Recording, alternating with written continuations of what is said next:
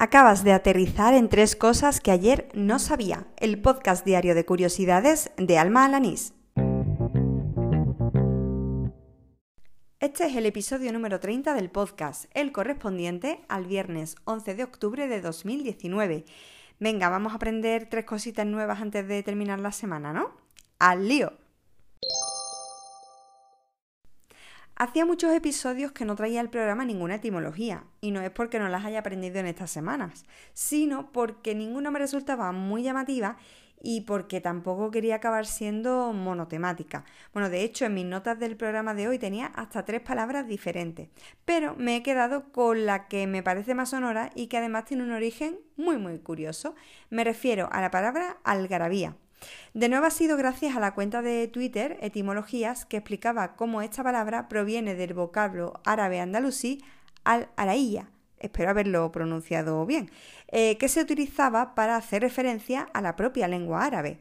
Incluso otro usuario de Twitter, arroba Jean-Michel, le apuntaba que un ejemplo de uso de algarabía refiriéndose al árabe se encuentra en un documento del año 1349 en el que se prohíbe el uso del euskera, del hebreo y del árabe en el mercado de Huesca.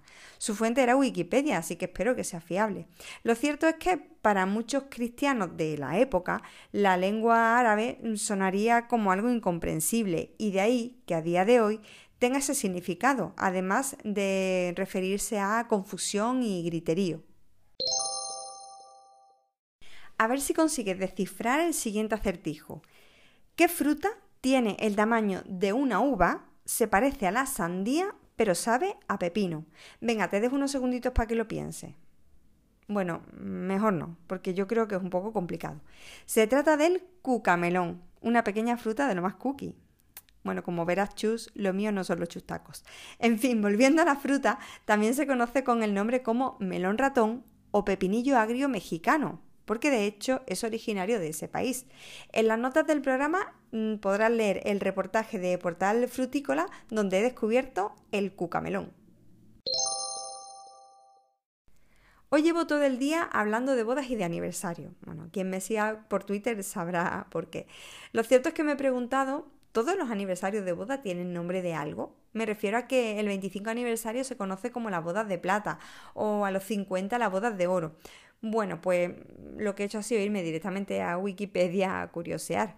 Eh, según la enciclopedia online, pues hay una relación entre los nombres que se le dan a estos aniversarios y los regalos que los familiares de, de los cónyuges mm, suelen o deberían hacer con motivo de estas efemérides.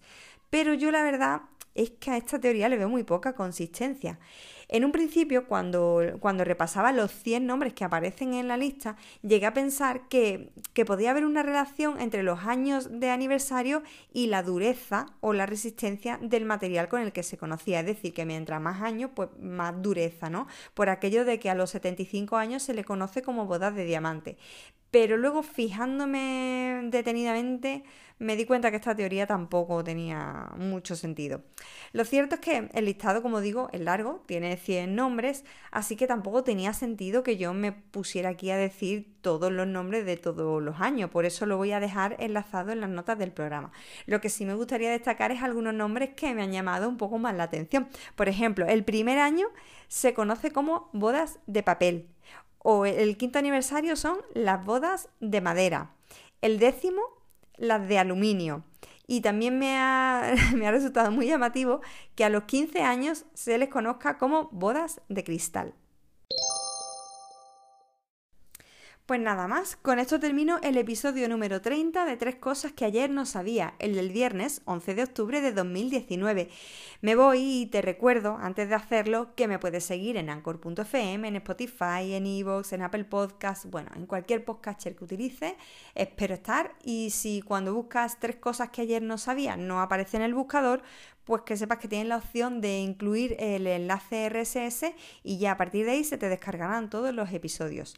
Otra cosita que me gusta recordar es que, bueno, que nunca está de más si me haces alguna valoración, me pones un me gusta, un comentario en ese podcatcher que utilices, porque bueno, eso ayudará a que otras personas pues conozcan este programa.